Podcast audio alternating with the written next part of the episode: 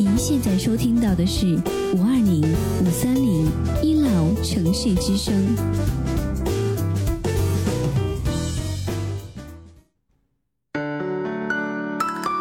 您现在收听到的是五二零五三零一 love 城市之声，我爱你，我想你，我想你。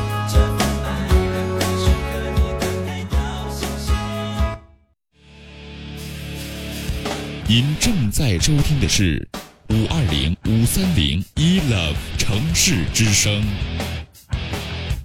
爱一直闪亮，梦想延续。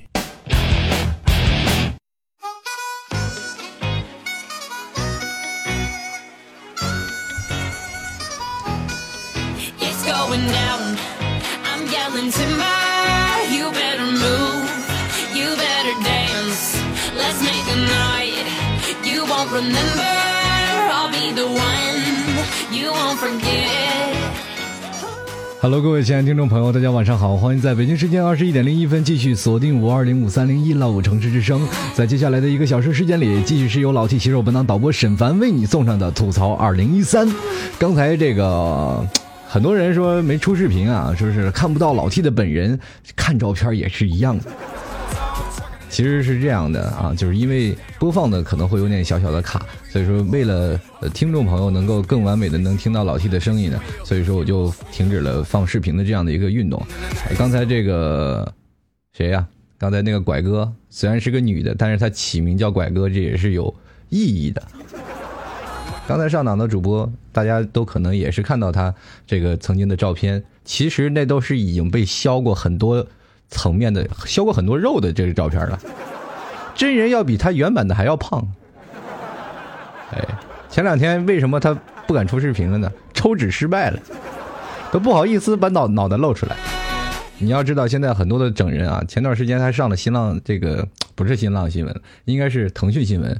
腾讯新闻上有一个不是出现了一个女生胖的跟猪头一样，说是整容失败。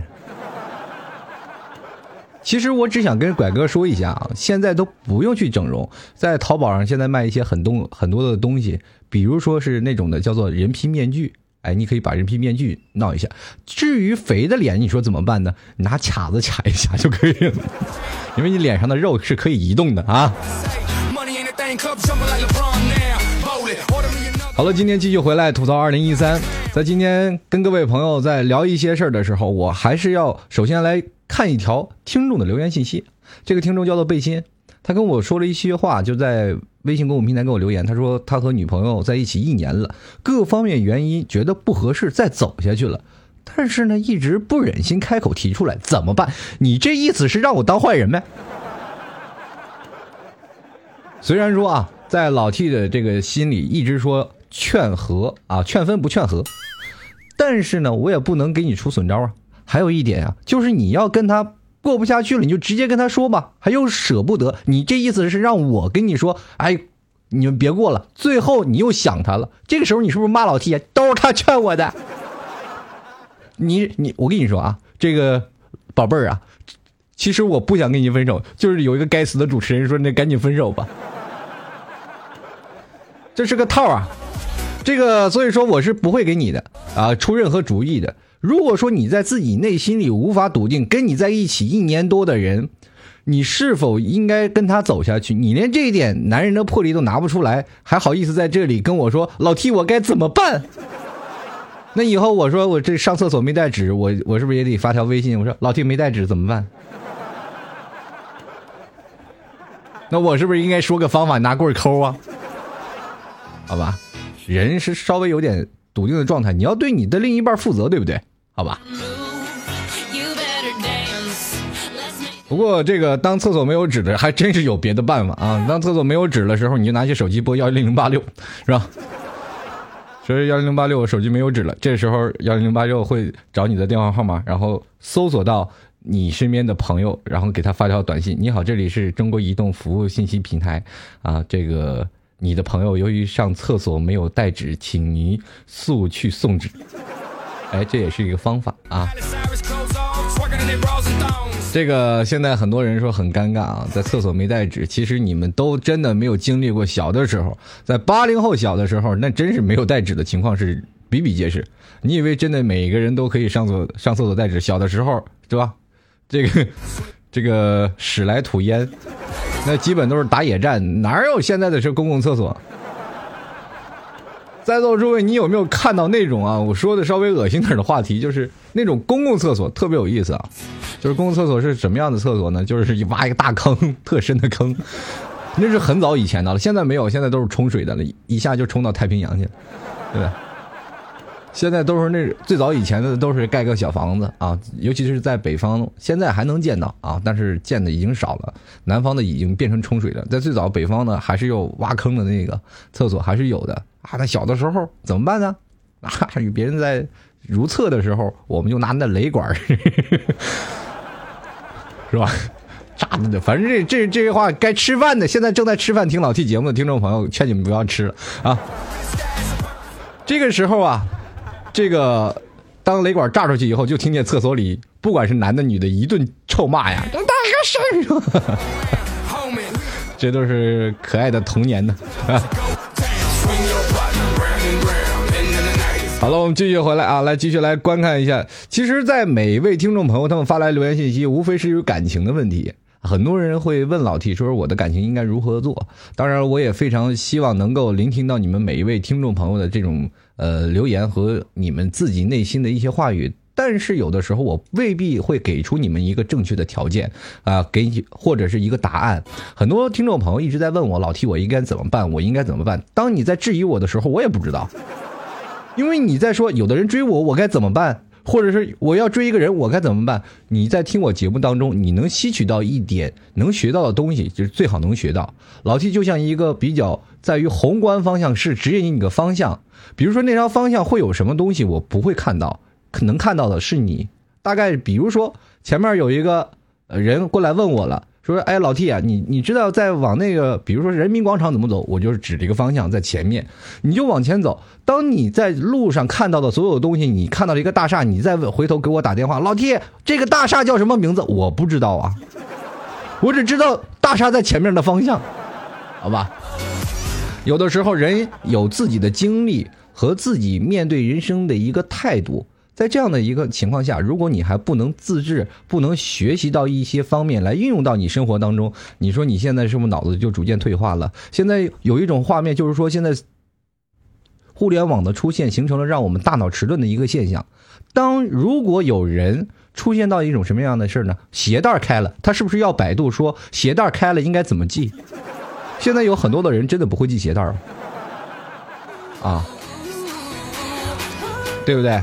好，我们今天继续来看看啊，听众朋友的留言信息，还有包括每一位听众朋友在喜马拉雅或者是微信公众平台跟老 T 留言的听众朋友，有位叫做安静旋律啊，说了这个为什么我要第一时间要读他的微信呃，读他的这个留言呢？那原因是这样的，他夸我了。只要夸我的人，我就必须要先念啊。第一开始他是在最后位，哎，我一看，哎，这个信息，这是夸我的，这必须得拿出来先说啊。他说说 T 哥你真帅，太太好了，太好了。我也觉得其实有些时候我挺帅的，只不过帅的不够具体。他说这张照片照的很像李亚鹏，你这是夸我呢还是损我呢？是吧？李亚鹏也叫帅。呃，T 哥真心觉得啊，现在的人有了手机，距离就拉得越来越远了。反正有事儿啊，没事儿就把手机掏出来玩。人与人之间的交流全部通过手机和网络。现实中呢是越来越不想说话，整天盯着手机傻笑。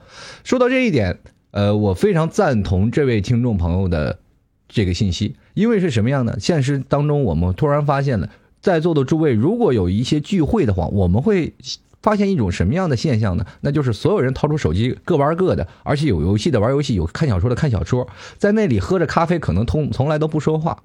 现在有的有一种游戏叫做叠叠乐，这个可以实行在各位每一位听众朋友啊，你们在吃饭或者是在与朋友相聚的时候要用的一种方式。什么叫做叠叠乐呢？就是说你们当一坐在桌子上就开始收手机啊，不管是喝酒还是干什么。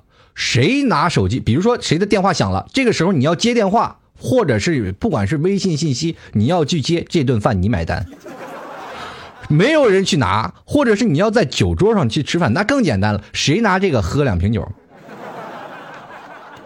我们这经常玩啊，我们尤其是在喝酒的这个情况下，有的人就经常我们在翻手机、看手机的时候，然后喝酒说话就老是不到氛围。有的时候我要跟你喝酒，你哎呀，等一会儿我发完这条信息，那这个时候应该怎么办呢？就哎，来把手机收下来，啪落在一起。这个时候开始喝酒，喝完酒的时候，哎，突然有一个人手机响了，哎呀，这是我的手机，那么我要喝两瓶或者三瓶啤酒，或者是几杯白酒，我才能去拿手机。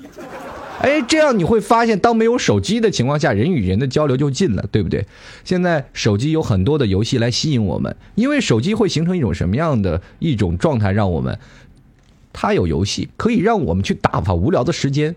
当一个人在讲话的时候，他每一句话不一定都会有用，这个时候你觉得无聊，你会不会要掏手机？你掏手机一玩就一发不可收拾，接着又是下一个人又去玩手机，对不对？还有一个现象啊，前段时间这个。还有一个，说到这里，我就要提到一位听众朋友的留言信息了。这叫小狼，他说了这个膜拜了。我回到家里啊，小区门口一男人坐在超市门口偷网，你说他偷就偷吧啊，他还在下黄片你说看就看吧，你还放公放。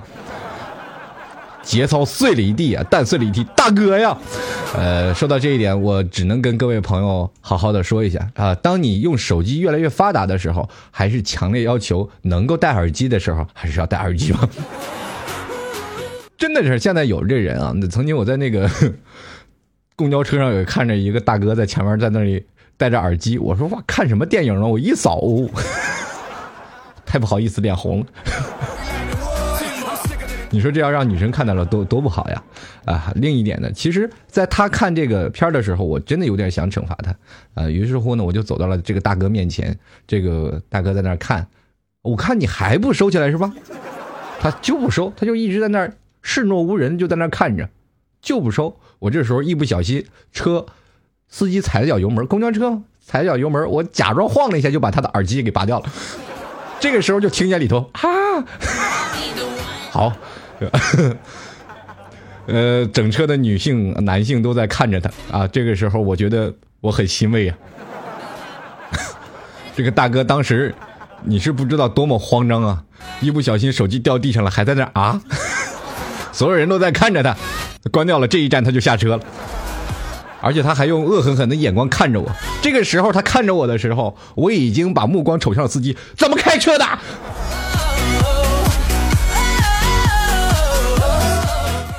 呃，当然有我一这一嗓子引来更多的围围堵的目光。呃，有些时候做人不要太坏啊，像我这种人是行侠仗义、深藏功与名的人，就希望大家默默的这个不要去宣传了，因为我会怕那个大哥找到我。如果哪天我从喜马拉雅的留言或微信公众平台发现了有位大哥一直有一位大哥在这发留言，你小子，我终于找到你了，你我就是上次坐公交车看小片的那个。那我该怎么办呢？赶紧报地址！我我该怎么办呢？这趟公交车我永远都别想坐了啊！所以说，人嘛，一定要生活在乐趣当中啊。好了，我们继续来关注啊，听众朋友的留言信息。这个刚才这个美女说了，我跟你说个真事儿啊。有次我去网吧上网，然后旁边的机子坐了个男的，那个老男人用全屏看黄片，然后可笑的是那个男的。这个不会退全屏，就在那儿不停的关机、开机、关机、开机。嗯，你当时帮他一下，你说大哥是这么开的。不过是现在在网吧有一个很小、很隐秘的地方啊，就是你有时候去网吧看到很多的人就是在那堂而皇之的去看，我我都奇怪这个社会到底是肿么了？在座的都有可能是去网吧。玩游戏啊，在曾经有一段时间，因为现在家里都有电脑了，但是网吧有那个氛围，我们在网吧里可以去吼，可以去组队。有的人就是家里有电脑，也仍然去网吧去打五黑，或者是去打团战啊等等一些游戏，或者是打副本。但是有的人恰恰的在家里不能看黄片，他就跑到那个网吧去看去。网吧里有充斥着各种各种的淫秽的画面啊，你永远无法想象在网吧为什么传出那那么乱的地方，很多人都不愿意让去网吧去看。当然了，现在小伙子在家里也看，对吧？父母对电脑的知识不够理解，他们总是认为现在的孩子玩互联网就是沉迷于网络，但是他们不知道互互联网会给我们带来很多的好处，那就是对于分享信息的分享，我们可以第一时间分享到一些信息，通过打游戏来锻炼我们的手指，通过一些比较激进的游戏，我们可以锻炼自己的团队意识。同样呢，也能在游戏当中找到自己的颜如玉，也能从游戏里找到自己的黄金屋。当然，这是个别现象，啊，其余的基本都是属于这个闲杂人等。因为你会发现啊，这个红花配绿叶，但是总是有绿叶的。那么绿叶是喜欢什么呢？喜欢土豪的，土豪往游戏里砸钱，自然就有美女喜欢他。所以说，都有不同的互联网的知识也累积，也送给在座的每一位朋友。当父母一推开房门，突然发现一个孩子，他的孩子在傻傻的盯着自己的桌面的时候，他的妈妈总是在怀疑这孩子到底是在干什么，每天老盯着盯死自己电脑桌桌面，这电脑桌面到底有什么好看的？这一点呢，就是只能说是那些业余型的选手啊，这是因为这些孩子肯定是在上学的孩子，所以说他没有经验。要按照我们上班的人来说，肯定是有另一另一手准备，也就是要打开一个网页的，网页里面一定要有新闻。这个时候你在用老板键的时候，就会看到了，哎，对不对？就能看到了这个新闻。当时非常堂而皇之的就可以继续浏览新闻。当老板走的时候，再打开老板键继续看电影。当然，在单位是不能了。这个事儿可以糊弄你的父母是可以。足够了啊！你既然连老板都能糊弄过去，别人还怕什么呢？所以说这件事情既叫老板见，也叫父母见啊！如果懂得老板见、父母见的朋友们，你们一定都是其中的高手和佼佼者啊！你看这个白云朵朵刚切出来，我就跟你说，这事儿占网速啊！最近的网速，如果是在座的诸位啊，你跟很多人去合伙去租房子的时候，你很容易老是感觉到在某个时间点你就特别卡。这时候你现场网速，那对面就一阵嚎叫，你知道吗？特别好玩。这个雨欣说了，主播看来主播经常干这事，对呀，我经常在上班的时候看电影啊，对吧？比如说看点什么《指环王》啊，看点什么《丘比特》啊什么的，啊，不管什么大片我都看。在公司嘛，当老板过来的时候，老板见。你不仅老板过来的时候，你能关了这个东西，关了播放器，你还能骂老板，老板见，老板见，心里多开心。好，我们继续来关注啊，下一个听众朋友的留言信息。这个首先来关注啊，这位叫做我来看一下，哎，这位叫做 J。O R L E V E L up，这位听众朋友，他说了这个，呃，他说前女友要求复合怎么办啊？看他现在可怜的，可是复合之后我就受不了他那公主病，那你就不要跟他在一起了。你说既然就不想复合了，那就直接走吧。爱情当中没有可怜，只有胜者。如果说在座的诸位每个听众朋友啊，都觉得对方挺可怜的，那能不能跟他在一起呢？不能。你心里有什么犹豫的？当女的拒绝你的时候，他犹豫过吗？当一个男的在那哭着拿着酒瓶子一直喝着酒瓶，啊，我喜欢你，他犹豫过没有？你他都不可怜你，你可怜他干什么呀？现在的女人很多的人啊，这个刚才这个雨欣问我说不不识英文啊，并不是不是英文，呃，是识的，但是我要读写这些英文的名字，我会很费劲。你万一说一个那个什么嘛，万一语法一不正确，不是就被你们唠叨了吗？最简单的方法就读英文。好了，继续说到那刚才那事儿，呃，不管怎么样啊，每个女生在现在的公主病啊是尤为严重。嗯，在现在每一位，因为都是独生子女了，不像最早以前了，很多的女生，比如说像七零后的女生，一本一直是比较斯文彪悍的，在某些时候她们可以充当汉子，可以修得了马桶。现在的女生呢，比如说呃，有的女人可以自己去换换桶水，是吧？有的女人呢。可以去干点什么？这个时候，他们就称之为这个女生为女汉子。我觉得这是不对的，因为女人本来就可以做这些事只不过你不做，你就变成了娇娇的公主了。很多的女汉子，我认为她们还是最返璞归真、最像女人的人，而不是像那些女人娇羞羞的坐在那里。你就看吧，有的时候，呃，在那个比较给力的那叫林黛玉吧。就是天上掉天下掉一个林林妹妹，那也娇羞羞的、娇滴滴的，是不是也要拎水自己洗脸呢？那你要按照这些说的，你们比林黛玉还公主吗？对不对？就像有位听众朋友说，女人首先是人，她才是女人，对吧？当你说一个男人，你现在反而变得很多东西啊，就变成所有的东西都给打开了。男生不像男生，女生不像女生。男生为什么不像男生呢？你看有的男生化妆，这在很早以前谁能想象的事儿？现在男生还穿裙，你说穿的都跑偏了，他还好意思在那跑，对吧？男生穿裙子了，那那你说这人是怎么样的？还有一一件事就是伪娘。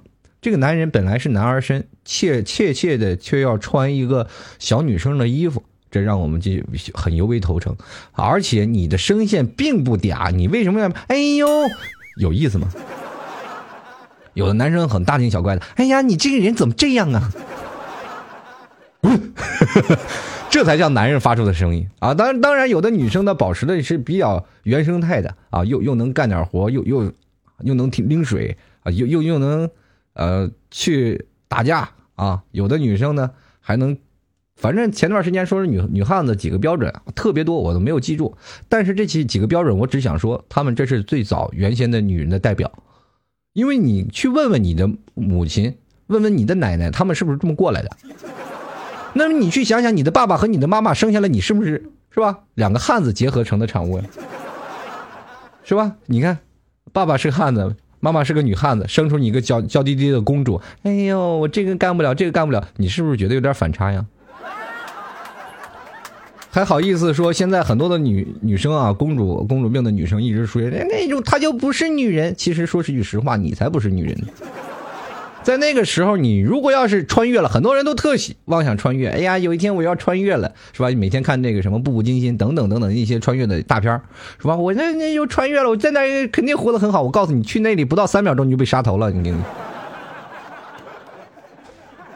对不对？你看那个丫头还要伺候皇上呢，你你能伺候得了吗？哎呀，我这个不能碰冷水。所以说，这就是牵过来女人给自己找的一种借口。慢慢慢慢，就是变成这样了。男生一定要娇惯着女生。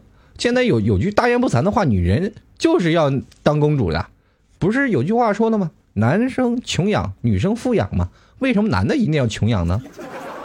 那女生富养了，就是一定要过好日子。在座的诸位，你去想想，现在的为什么很多的女生找不着这个合适的男生？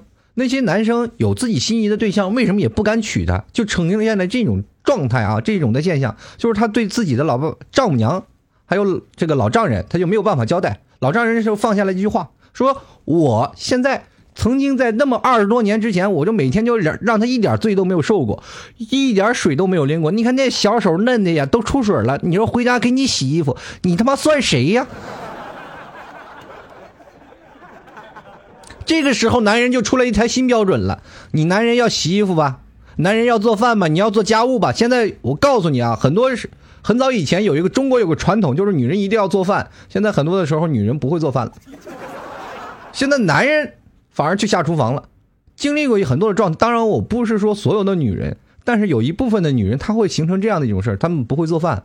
现在在现在，尤其是在大城市当中，男生也不会做饭，两口子在一起天天吃外卖。然后婆婆过来了，说改善生活，给你们做顿饭吧。俩人吃的倍儿香。然后后来说你们为什么不学做饭呢？男的也行呀，女的也行。俩人说天天工作太忙，没有时间做饭。你知道做饭其实也是有生活情调的，知道吗？这也是一种传承啊。那有一次，有一次很早以前，我有有个女朋友说非要给我做顿饭吃，好吧，我吃吧。吃了以后我就后悔了。你求你别做了，你真的。男人有的时候也是这样啊。现在我刚才说了众多的是女人小公主病，但是现在有的很多的男人也有很多少爷病，就是说什么呢？现在百分之八十的男人他都是一个屌丝，为什么说屌丝呢？不是屌丝你就是土豪吗？你是土豪吗？不是，那你就是屌丝了，对吧？其中有个别的一些人他不是屌丝，他是存在于屌丝与土豪之间的，那就是双性人啊。你不知道他男的还是女的，你永远都不知道啊，这个他到底是男是女。嗯这个非常感谢这个冷冷潇肃啊送给老 T 的这么多掌声，啊，继续来说，这个男人现在有一种存在一种什么样的现象呢？男人目前对于爱情比较茫然，而且不敢追女生。现在的男人，我不知道从哪来的强烈的、强大的自尊心啊，就是死活不敢跟女生表白。我曾经有一位朋友，我一直问他：“你见着这个女生你喜欢吗？”他说：“我喜欢。”喜欢多长时间？他说：“喜欢两年了。”为什么不追？我怕她拒绝我。我说：“你有病啊！”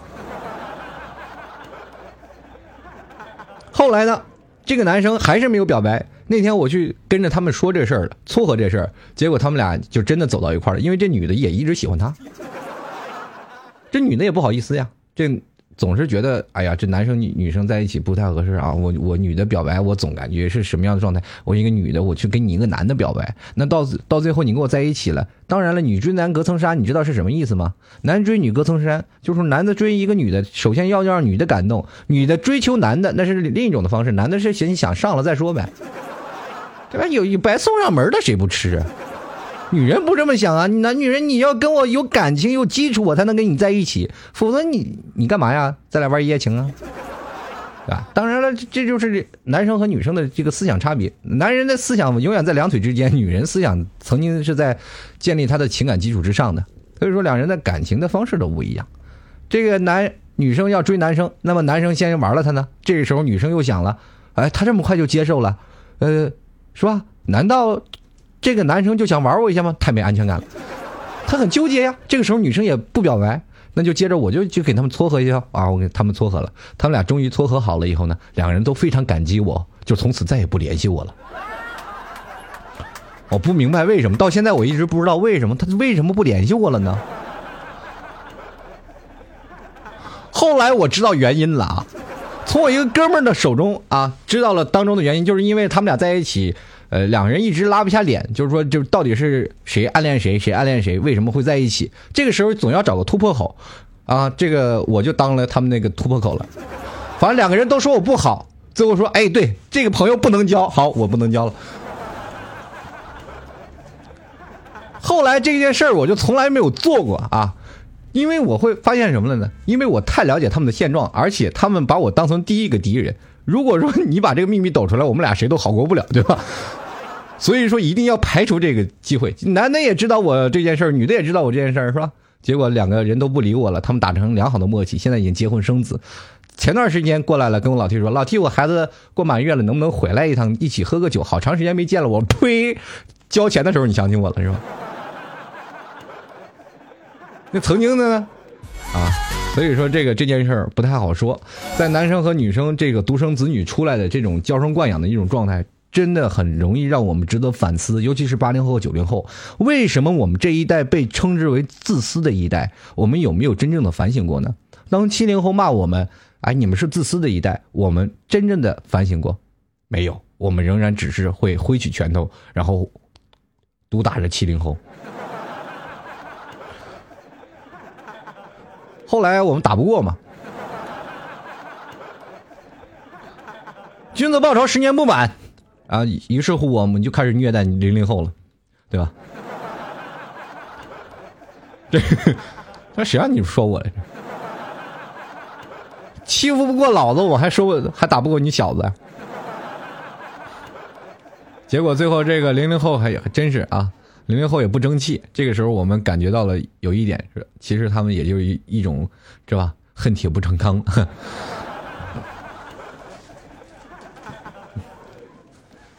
有的人说啊，在八零后和九零后这这一代产物当中啊，七零后和九零后占据于多大？呃，这个七零后和九零后他们是一个两个时代的见证，因为七零后是见证了八零。八零年代的崛起，八零年代崛起了以后，他们担当起了这个社会的一些责任。那么九零后呢，接受了八零后的传承。这一点，我们八零后和七零后有强大的区别。区别在于哪里呢？因为七零后有很多的哥哥姐姐，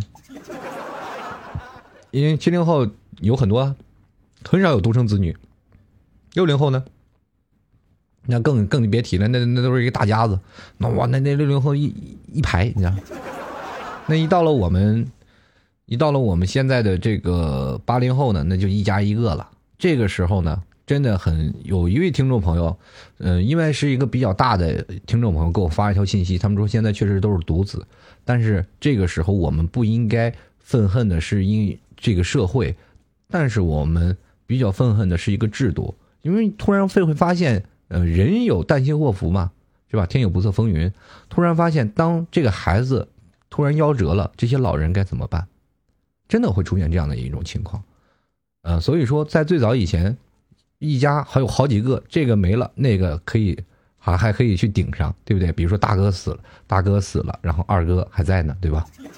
二哥下面还有呢。当这个母亲他们他们的母亲去世了以后呢，这个老二、老三、老四他们还可以相互扶持着，然后一起拧成一股绳去帮着。说到这里，马上就要快过年了，咱们就说说过年这件事儿啊。过年在最早以前，咱们八零后经历过这样的场景，七九零后可能很少了。那零零后呢？现在可能也就，是吧？也更少了。为什么我会这么说呢？九零后、七零后、八零后，我要分得这么清楚呢？是这样的，在八零后过年的时候，小的时候都是一个大家族啊，大家里、大家庭里一大堆人，什么七大姑八大姨啊，什么三姑四婶五大舅，这都都在啊。这一家里一拍老小，就光你的表哥表弟都是一大片。那么后来呢？哎，你的这个九零后了，他就越来越少了，对不对？你大舅二舅没了。接着到零零后呢，哎，你们一家子三口过过个年是吧？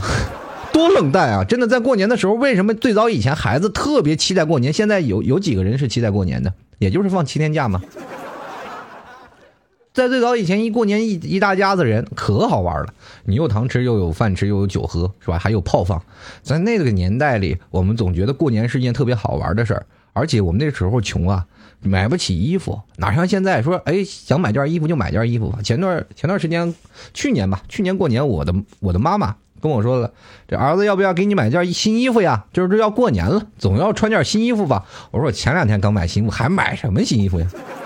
说去年过年我一件新衣服没买呀，在座的诸位，现在咱们看好像已经是每天都过年了。过年了有什么样的这个一种的心态跟我们的有，就是说，比如说过年和平时有什么差别吗？没有差别，只有一种差别，就是过年我从来没有吃饱过。在过年的时候，每天一上了桌就开始喝酒，呃，吃饭喝酒，喝完酒了以后煮饺子。好，这是北方的传统。北方的过年，我给大家不是说讲南方，在南南方我这个也过过啊，在广东那边我是见着老板我就恭喜发财，恭喜发财，老板就给你一个红包，这挺挺有意思的。这是南方的过年的方式，在北方过年就是一大家子聚起来，是吧？今天这家请吃饭，明天那家请吃饭，就是家里的兄弟比较多，就是舅舅啊、叔叔和大爷辈儿的那些比较多，就经常在一起聚着。你今天去他家喝酒吃饺子，明天去他家喝酒。吃饺子，后天去他家喝酒吃饺子。这个时候你非常眼泪汪汪的，我想吃碗米饭呢。你说过年谁去给你闹米饭去？后来我学机密了，在去我舅舅家吃饭之前，我就去饭店给我打包一份米饭。啊，非常开心啊！那个时候突然发现，真的过年真的吃不饱，你永远都是喝了吐，吐了喝，啊。所以说呢，这现在这个年会发现，当你在老的时候，你会越来越孤独。为什么你到老了越来越孤独？当这些年龄大的，比如说五零后、六零后、七零后，他们渐渐的就离开人世了。我们八零后也现也就已经老这个老掉掉牙了。接着下面就是你一个儿子，这个时候不管是儿子是女儿，你是不是在赌博呀？你儿子和女儿如果还孝顺的话还行，如果不孝顺呢？现在家里有三四个啊，比如说现在在五零后，他们家里有三四个。如果说有一个不孝顺的话，还有第二个。如果一窝都不孝顺，那就是你们养的问题了，对吧？子不教，父之过嘛。现在《道德经》说一定要有孝顺之心。子越多，当然了，很多人也说了，你那孩子越多的话，也会形成另一种的画面，就是什么样的？这孩子多了以后，每个人都想争着去推是谁抚养谁，谁抚养谁。我们总是大言不惭的说：“哎呀，你们这些人是不是他生的，或者怎么样怎么样？”可是我们在那个年代真的很少的，在他们那个年代得到的父爱比较少，不像我们现在这么多，因为他们要平均分配。平均分配是属于什么样的一个状态？就是说，每个人可能疼爱的程度不一样。在最早啊，我特别好奇的，曾经我采访我姥姥，我姥姥生了七个，真的我特别佩服我姥姥，我都不敢想象我姥姥怎么生的七个人。那天我就问了我姥姥，我说姥姥，你这七个人是怎么带的呀？这时候我姥姥说了，生了一个呢，生老大呢，老大带老二；生老二呢，老二带老三。所以说，当你长兄如父，就是这一件事儿。你们从小没有经历过长兄如父的事儿，因为你自己就是长兄。很多人也是这样想，自己想有个兄弟姐妹，现在都太孤独了。现在的年轻人，八零后、九零后都太孤独了，每个人都自私，每个人都活在自我的世界里，可不是吗？因为我们真的很孤独，从小到大，我们特别想有个姐姐，想有个哥哥在陪着我们身边，可是真的没有，因为地球人太满了。应该说地球不满，中国太满了。可是中国虽然说满，但是很多城市呢，中国是一个很凑热闹的一个城一个国家。你去，比如说去一些偏远的山村，它仍然还是人很少的。呃，很多人喜欢这个游历大江南北这件事儿啊，呃，跟各位朋友说说，这个行啊，读万卷书，行万里路，这是在很早以前老师对于我们的教诲，我们每个人都应该知道啊。当我们长大了以后，很多人都想去这儿去那儿，可是没有人却有时间说是真正的甩双破鞋，说是出去游玩去。可是你真的去游玩了，你才会发现中国原来还有别的地方是别别样洞天的。比如说你在了解一个地方人文的时候啊，老 T 这个人是比较喜欢溜达的啊，就是提个背包溜达哪儿就溜达哪儿。很多人说老 T 你去去游玩，你一般去看什么呢？我这个人游玩一般不会去看景观，因为这些景观都是死的，你看它干嘛？电视上都看了，你和你现实去看，哇，多么博大的长城，你跟平时走路有什么区别？啊，就比如说人说不到长城非好汉，你上了长城你才后悔呢。真的，你上了长城，你下都下不来，你这腿疼三天，而且你都不知道跟谁说理去，然后拍着桌子，我这辈子再也不去了，对不对？还有的人说，我想看动物园，我去动物园看动物去。好，很多人去，哇，去看动物了，一个动物关在笼子里，啊，动物，动物，动物。其实你，你有没有想到，咱们现在离原始人越来越远了呢？以前看动物，人家都不足不出户，一睁眼就是动物。你现在看个动物，你除了狗和人，还能看见什么？特别少了，是吧？后来呢？现在的人们呢，就是愿意去一些景点。其实，在节假日期间，你要去景点是真的错了。如果你要真的去享受那种人文的精神，你就特别开心。因为我跟大家来介绍一种旅游方式，可能这种方式是对于我来说特别享受的一件事儿。呃，可以感受到地方民俗。你如果到一个城市，你用这样的方式去感受一下，我是对城市没有陌生感的一个人。什么叫陌没有陌生感呢？就是到了这城市，所有的城市我都感觉是一样的。我只要去大城市，比如说像北大广深啊，北上广深，北京、上海、广州、深圳，到了这些城市当中，我一点都不诧异，我仍然感觉到哦，这不都是一样吗？都不是高楼大厦吗？还有什么东西？这个时候，这些高楼大厦当中能给我们带来的是什么？很多人有很，这又是分出了一几大族群了。一种是让导游坑的，一种是被商场坑的，一种是被酒店坑的。反正就这三种三种人是被坑的地方啊。被酒店坑的人呢，就像老七这种，是吧？去了去了，肯定是找不到什么好酒店，当然是随便找个酒店就住了。这个时候呢，每个人要在一个陌生的城市待住呢。不需要你花太多钱，你要去坐公交车、去打车或者等等等等，每天去有不管去哪个地方要玩的时候，你要过当地人的生活，最普通、最底层的人的生活。不管你有多少钱啊，不管你说到哪儿我一定要开着玛莎拉蒂，那那种你是感受不到。你要感受当地的人文气息，从最底层出发。每一个城市都有每一个城市它不同的呼吸节奏啊，有的城市人啊穿着的衣服打扮是不一样的，比如说在。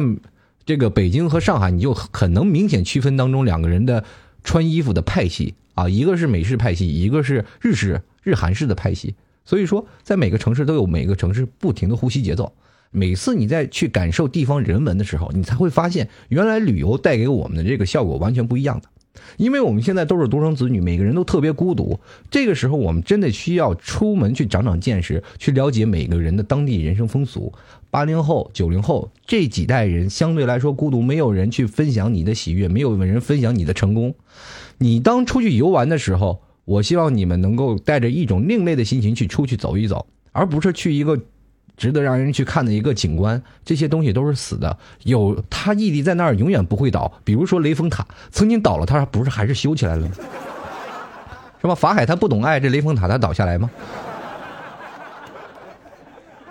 所以说，当你了解一个地方的人文风俗以后，你才会发现你这个时候真正完全独立了。你当一个人行走在陌生的城市当中，你从来不会害怕。有的人是特别害怕的，比如说我要去一个陌生的城市，哎呀，我这不敢去，万一被拐了怎么办呢？你这个想法就显得你格外的 不自立。你曾经，你可能我在上学的上大学的时候，在哪个大学？当你回到家，你又会变成原来的样子。每个人选择去旅游，可以去感受地方人文，有的时候可以写写手札，给自己一个经历，留下一个美好的这个 折转点。当你在若干年后回想起来，这仍然是一幅很美丽的画面。当年轻人真正的应该有魄力去走走的时候，在放假的时候，不要宅在家里，走出来去看看那些乡村。嗯、曾经我在有一个地方啊，去曾经去了一个福建叫福鼎的一个地方啊，很多人可能知道，这个不是这离福州大概只有两百多公里吧，不是很大，特别小的一个城市。当我一到了车站，这个时候呢，我到了车站，我记得那天印象特别深，我一去了福鼎，没有那段时间没有认识人啊，我就下了车站，我一看有公交车，我就上了公交车。上了公交车呢，我就跟着公交车走，我不知道到哪一站停，他一直在报站，我就不知道，我就坐在公交车上，当当当当当当，一直摇，摇到直接摇到有个地方放最炫民族风，咚，你是我天边霜，哎，师傅就这儿下啊，就这站就下了，因为你知道这站肯定是最热闹的，是吧？肯定大喇叭，肯定是商业区呀、也就于是乎就到那里了。到那里呢，我开始找酒店，各大酒店找了以后呢，我突然发现找不到啊。最后我就开始走一些街区啊、巷道，开始走巷道。走了一会儿，我看到了一排宾馆的一个地方啊，有一排很多宾馆的写着宾馆的招牌，我就进去了。进去了说这个开一间房大概多少钱？他说一百块钱。这个时候就给他了一百块钱，我说觉得还很便宜，对于我来说太便宜了，这一百块钱。当我一打开门，那时候我震惊了。哦呦妈呀！这一开门，这间房子大概有四十多平米，就是那洗手间那个大的，就赶上我在以前在北京那出租屋大小了。哇，这个房子已经让我觉得太豪华了，而且放屋里放两张双人床，这个时候才能感觉到你自己太孤独了，在这真真的特别好啊。然后在那里呢，于是乎我就跟老板说了一下，老板你这里没有电脑，我马上给你拿去。哇，这这抱上了一台电脑，这个时候我兴奋坏了，这里的服务为什么这么好呢？印象很深刻啊。所以说，在那个地方，我才真的尤为感觉到，原来花这么少的钱也能住这么大的房子。城市不大，但是里头的吃确实能让你真的流连忘返。在那天，我一个人还是一个人，出去走到了那个街边小吃，我就问老板，我说这边是不是有什么好吃的？啊，他名声太多，你往里走吧，什么肉片了，什么馄饨了，等等，是吧？还有什么海鲜，我都吃了一遍啊。突然发现吃到十二点我再回来，没有过瘾，第二天又去吃。特别特别开心，所以说，当在座的诸位，你每天当一个人去游玩的时候，你没有很多的人跟着你，你在一个人玩的依然很开心，享受地方人文这些文化、地方人文化的时候，中国是一个非常博大精深的一个国家，我们只是看到了其中的一角。很多人说，在到哪儿你都要学普通话，到哪儿你都要去感受地方。到哪儿都要看到一些比较有意思的地方，比如说我们要去西安，我们去西安看什么？就要看兵马俑吗？我们一定要看到那些站在地上一直不死的石头吗？对不对？我们不不用去看，享受大西北给你带来的乐趣，走走边上啊，走走西北，走走黄河，我们也能感受到地方人文。当然了，你很多人说老 T 我要去上海，去上海有什么玩的？你去上海全是看高楼大厦了，你能看见什么？对不对？没有必要啊。那当然了，上海的城隍庙和一些地方还是有意思的。我记得曾经我去一趟上海，在外滩，曾经我在上海生活过个两年嘛，在上海的时候，呃，再去领着朋友去外滩，一来朋友就领他去外滩。这个时候，他问我了，说外滩怎么这么多人？天天上海人没事干就来外滩。我说我告诉你，外滩和南京路很少有上海本地人来的，这些都是外地人才来的。人家要买东西就找别的地方去买东西去了，比如说买时装，他们不会跑南京东路来买的。这些东西就是杀死跌的价，然后但是还有很多人来买，那那那都是被宰的。那上外滩没有人来吗？黄浦江人都看腻了，谁愿意来呀？就像现在啊，在杭州，人家俗话说嘛，上有天堂，下有苏杭，这句话是不假。当我真正来到了杭州和苏杭以后，我才会发现原来被坑了。什么叫上有天堂，下有苏杭啊？哪好啊？就一个西湖，都说了西湖美景，我看了一下三潭印月，哦，好家伙，前两天还被船，呃，被那个船啊撞歪了一个。然后了后来这个不是紧急修复了吗？你在这个方面当中，你看到西湖，当你真正的生活在了这一块，你才会发现原来并没有那么美。前两天放假的时候，我们一帮人在群里讨论，我们这里有个杭州游玩的群，说哎呀，这帮人西湖现在不能去了，爆表了，爆表了。我们当时从老远一看，这人都快把断桥压断了，你知道吗？真的，你特别人多人挤人，你完全看不到什么的美景。所以说，当你走到这些名胜古迹的时候，你平时有时间过来溜达溜达，感受人文化。我是从来不愿意扎堆儿，不愿意去看人挤人的地方。当你真正的享受自己独处，而且还能找到快乐的方式的话，我就认为你才会真正找到了你人生的方向。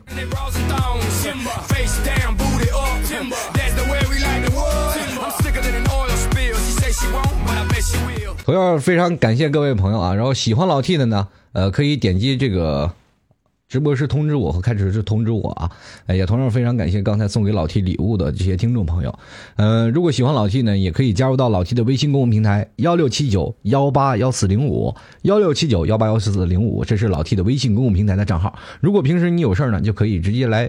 老 T 的微信公众平台跟老 T 来交流互动。同样呢，还有一件事儿，就是在十月啊十二月十二月三十一号晚上，我们将会在上海举办一场这个叫做。跨年活动啊，这是老 T 举办的。如果喜欢老 T 的听众朋友，也是在上海附近的，也可以过来参加老 T 的这个上海跨年的活动，可以加入到老 T 的跨年群啊。在这个群当中呢，直接如果你要是在上海。呃，附近的就来吧。如果要是很多人太远了，因为只有一天或者一晚上的时间，就没有必要跑那个大费周章跑很远很远，好吧？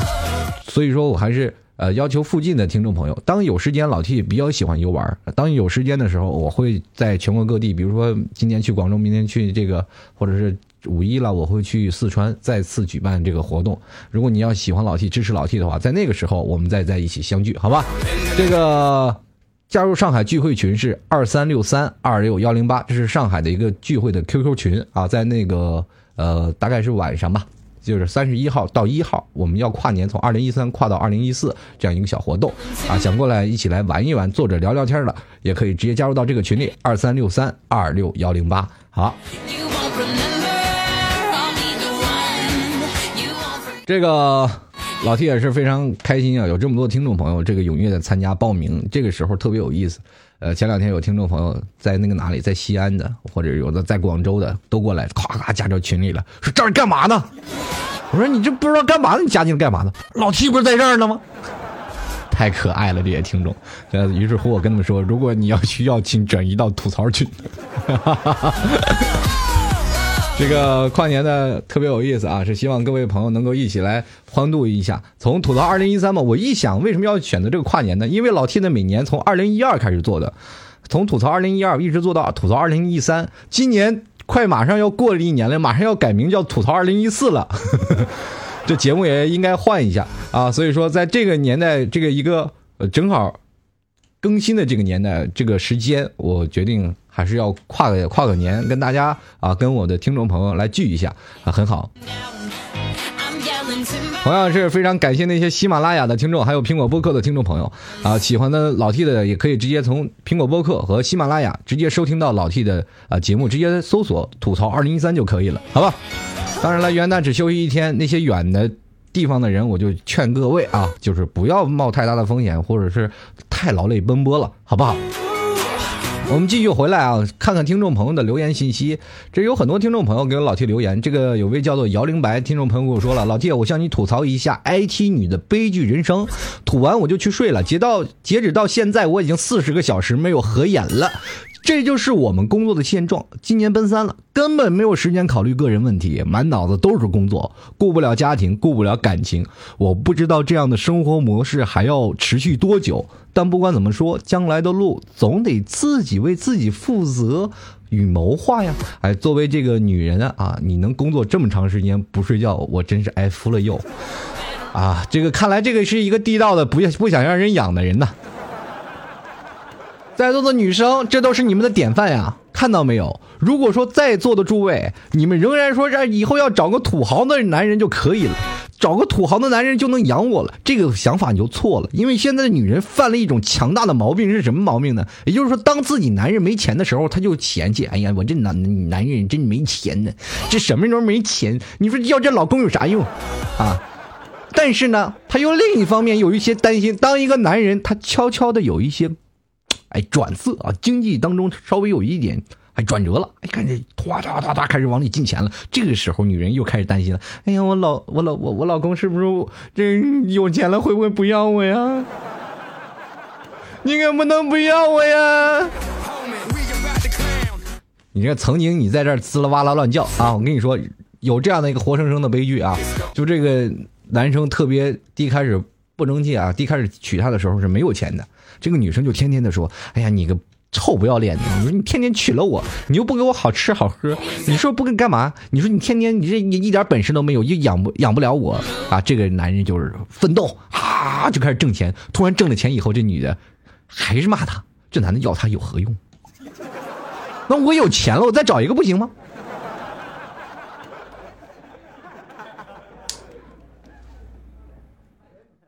所以说，女人一定要保持一致，让男人有了钱以后，从没钱到有钱的这一个转折，仍然发现你还是我老婆，而不是让我有了钱以后，我发现，哎，娶这么一个泼妇干嘛？有好多小姑娘倒贴的，我要你何用？有的时候是很悲剧的，对不对？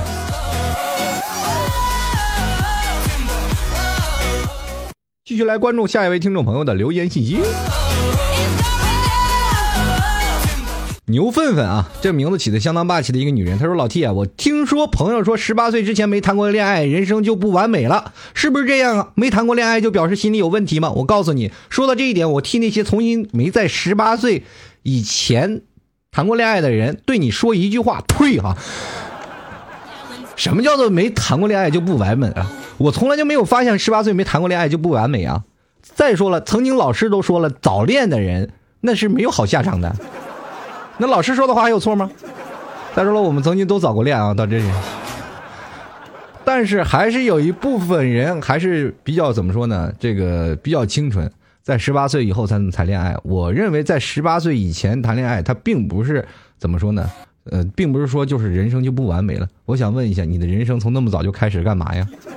人本来是一种高级的生物，高级的物种，我们接受的事情，我们的比如成长的年纪比较慢啊。你看，在非洲一条一头鹿啊，一头那个叫那个叫什么邓羚啊，一台邓邓羚，这个生下了宝宝以后，它要在这个宝宝要在十五分钟之内就有爬起来，为什么呢？刚生下来宝宝就在十五分钟必须要跑，因为后面有豺狼虎豹要吃它。这是人，这是一个动物的本能。你十五岁，你去想想你，你多大才会跑的？你是不是一年才会跑？那你说现在很多的年轻人都没谈过恋爱，而且很多人都不明白啊，自然是这样的。我不太鼓励在座的诸位，真的也我也不太鼓励诸位是十八岁之前去谈恋爱，因为十八岁之前你不懂得恋爱当中是掺杂着什么样的情感。现在很多的年轻人都去，是吧？说句比较严重的，很多年轻人未婚先孕，是吧？怀孕了，他怎么办呢？不负责任。你们第一，在十八岁之前，我是不了解责任的。男方选求了自己舒服，女方选择了自己的无知，两个人就这样的你来我和，受伤的是女人，对不对？而且，如果这个女生如果真的她不敢告诉家长，那么受害的就是两个家庭，对不对？这个男生怎么办？曾经出过这样的悲剧，女生来找男生了，男生跳楼了，很多，对不对？男生和女生当时都无知，两个人最后办成了这样的一件错事。你是不知道，那个时候他们说都不知道孩子是怎么生出来的，以以为孩子就是从垃圾桶里捡出来的，是不是？啊，现在孩子当然都知道了，八零后、九零后当然都早熟。你现在问一个小学生，你你是怎么出来的，他当然都知道。他当着他妈的面都装傻，妈我从哪出来的？其实背地里跟那孩子这跟跟这些同学在讲究。哎呀，今天这个小片演的是门儿清啊！现在孩子都早熟，哪想我们现在小时候，我们最早以前小时候什么都不懂啊，就是这样的情况。所以说呢，在十八岁之前谈恋爱的人，首先他们他对于爱情的懵懂他们不了解。我还是比较赞同最早以前的爱情。八零后的爱情是值得鼓扬，真的，八零后的感情是值得鼓掌的，因为八零后从七零后那边学回来的。十八岁以前只是拉拉小手、亲亲小嘴儿，真的，我们你们现在很多人九零后骂我们八零后幼稚，对，就是这样。但是我们仍然保持我们自己的纯真。很多人说你们太傻了，八零后，你说有有老婆是吧？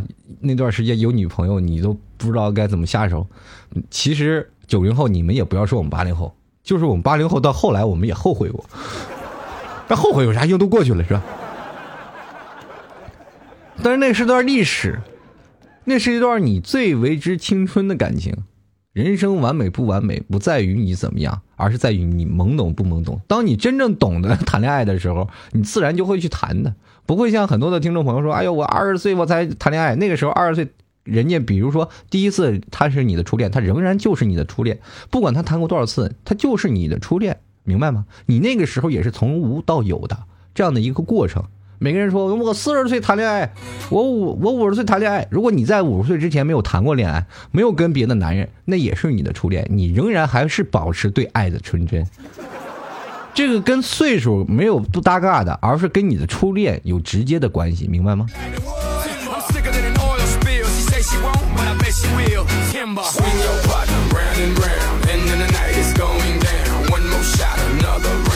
好了我们继续回来。这个听众朋友，这个挺多的，挺给力的，跟老 T 发来很多的信息啊。今天也是看到很多老朋友来到这里啊，在此非常欢迎你们来到老 T 的这个节目现场啊，就吐槽二零一三继续开始啊。这个今天我看到了有有位听众朋友，这个叫做鲍小雨啊，跟老 T 说，老 T 这个工作的烦恼，您说咋办？为什么越底层工作就越勾心斗角，越算计越多？你这不是废话吗？这个不越工作底层的我才是越要踩着你肩膀往上爬吗？社会当中就是充斥着各种的尔虞我诈。如果你认为在社会当中啊，我平平淡淡就能过去了，这件事就错了。每个人一定要保持自己的一个防备的心理，在职场当中永远不是你想象的那么简单。在座诸位，每天你们可以去看看那些杜拉拉升职记或者等等演述职场关系的种种东西。